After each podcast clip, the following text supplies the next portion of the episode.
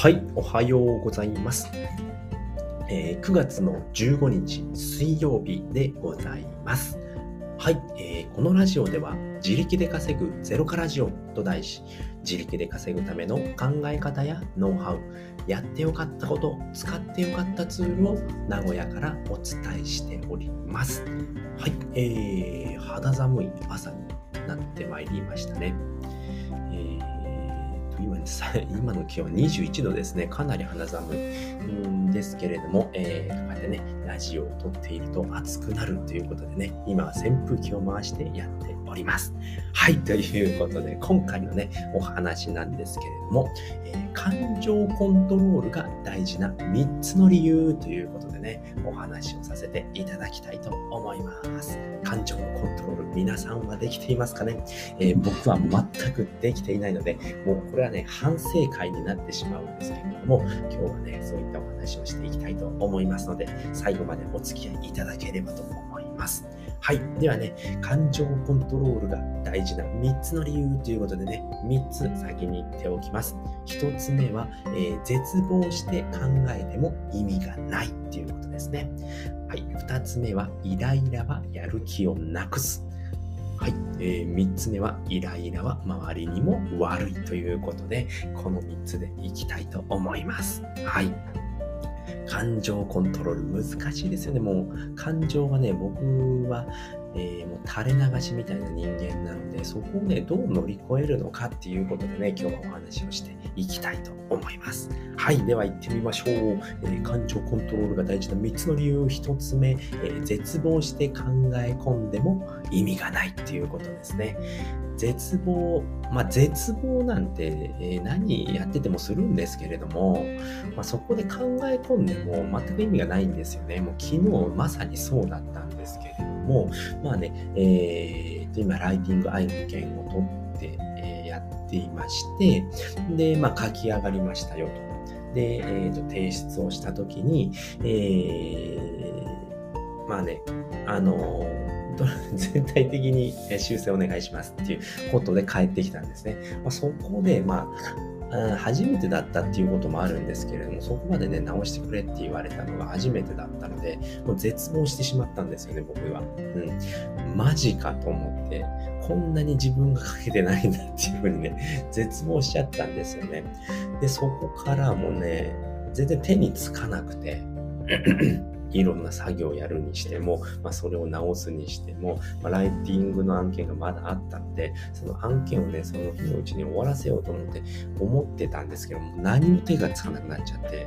どうしやいいんだろうっていうふうにね、うん、考え込んでしまったんですよね。うんそれが全く意味がなかったんですよね。でね、あの、それがお昼 過ぎだったと思うんですけれども、もう夕方ぐらいまでね、もう考え込んじゃって、絶望して作業もできなくて何もできない状態で、なんかもう放心状態みたいな状態でね、えー、次の案件をやっているんですけれども、うーん、何も手につかない、ただ、ね、あのー、案件に関する記事を読んでいるだけっていう状態になっちゃったんですよね。全く意味がなかったんですよね。絶望はするもんなんですけれども、そこで手を止めてしまうと、もうそのままずっとね、考え込んじゃうだけなんですよね。うん。だからその絶望してもいいんですまあ、絶望なんてするんですよね。初めてやることなんですから。もう今回初めてね、やるジャンルの、えー、記事を書いてたんですよね。まあ、そんな絶望して当たり前なんですよね。そ悪気があっても、ね、クライアントさんも言っているわけじゃないんですよね。まあ、自分の、えー、お金を払うんだから、まあ、そういうふうにちゃんとやってくれよっていうことで、アドバイスなんですよね。クライアントさんの。うん。そこをね、僕、バカ、バカだったので、えー、なんていうのかな、その、捉え違えちゃったんですよね。まあ、そんな風に言われちゃうんだとかってね、もうバカですよね。うん。なのでね、そんな考えていてもしょうがない。じゃあどうやって解決をしたのかって言ったら、もうとりあえず行動したわけですよね。とりあえず記事を書く。あの、その時は修正をすぐにしたわけではないんですけれども、とにかくその、まあ、期限が近い方を先にやったんですね。うん。なので、その記事を書き出したらもう治りましたね。そんなこと考えている場合じゃないっていうことに、えー、頭は切り替わったので、まあ、絶望しても OK なんですけれども、考え込んでも意味がないんですよということでございました。はい。では、二つ目ですね。イライラはやる気をなくすっていう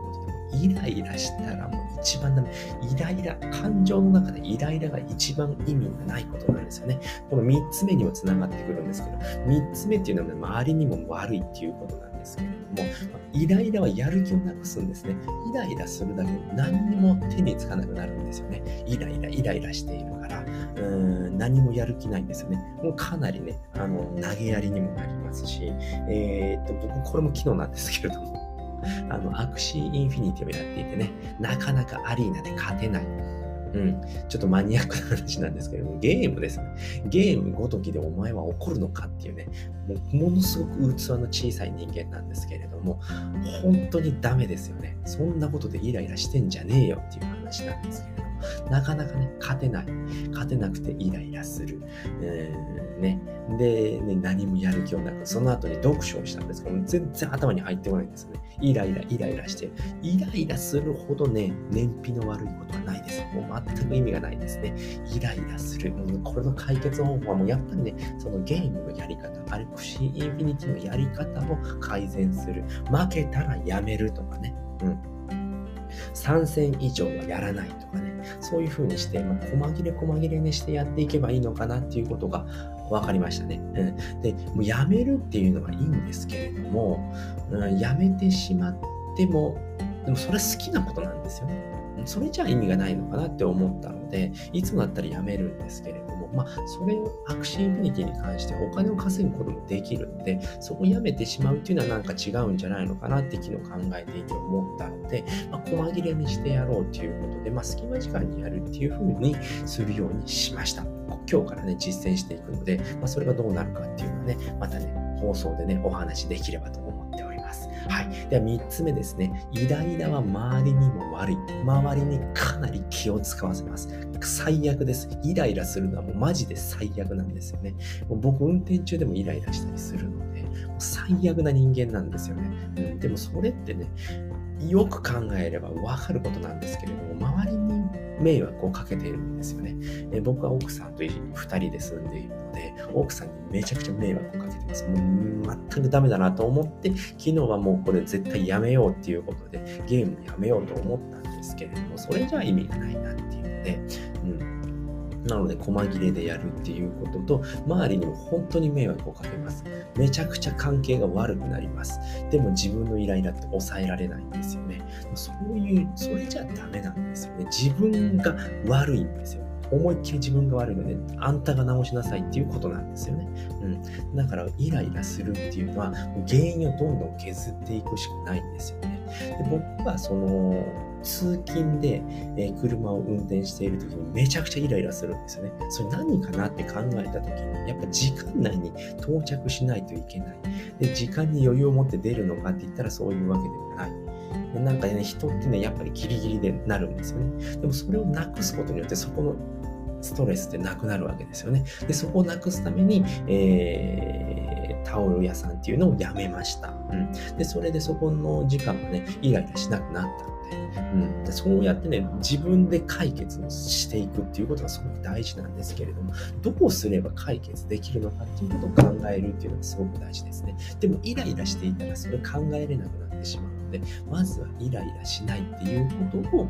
どうすればイライラしないのかっていうことを考えるっていうことが大事なんだよということが分かりました。はい、ということで今回はですね、感情コントロールが大事な3つの理由ということでお話をさせていただきました。1つ目はですね、絶望して考え込んでも意味がないよっていうことですよね。どうやって解決をするのかって言ったら、もう行動するしかないんですよ。行動すればするだけで、えどんどんね、え絶望してね、何もやる気がないっていう風になってしまうんですけれども、そういうことなくなります。どんどん行動する。行動することが解決策なんですよっていうことですね。2つ目は、イライラはやる気をなくすっていうことですね。イライラしたらもう何も手につかなくなります。読書もしても何も入っていません。えー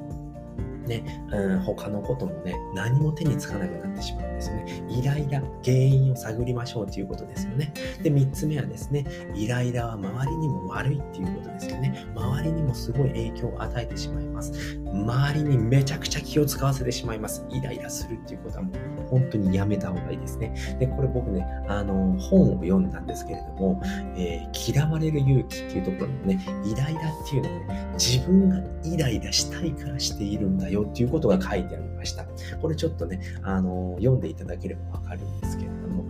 イライラするために他に原因を作っているんですよっていうことが書いてあったんですよね。僕はそれスッと入ってきましたね。あ、俺そんなことしていたんだっていうことですごくね、反省させられましたので、ね、ちらもね、あの、了承になっておりますので、ぜひ読んでいただければなと思います。はい、ということでね、えー、今回はですね、感情コントロールが大事な3つの理由というお話をさせていただきました。えー、今回お話聞いていただいてですね、よかったな、楽しかったな、また聞きたいなと思った方は、ぜひいいねやコメント、えー、フォローしていただけるとめちゃくちゃ喜びますので、ぜひよろしくお願いいたします。はい、ということで今回はね、合わせて聞きたいっていうことでね、えーね、このイライラのね、ちょっと今日テーマにしていただいたので、過去にもですね、えっ、ー、と、毎日イライラする、その原因はっていうことでね、原因を追求している回がありますので、そちらの方をね、またね、参考にしていただければね、イライラをね、解消できるのではないかなということをね、お話ししておりますので、ぜひね、そちらも参考にしていただければと思います。はい、ということで今回はですね、えー、この辺り終わりたいと思います、えー、最後まで聞いていただいてありがとうございました。バイバーイ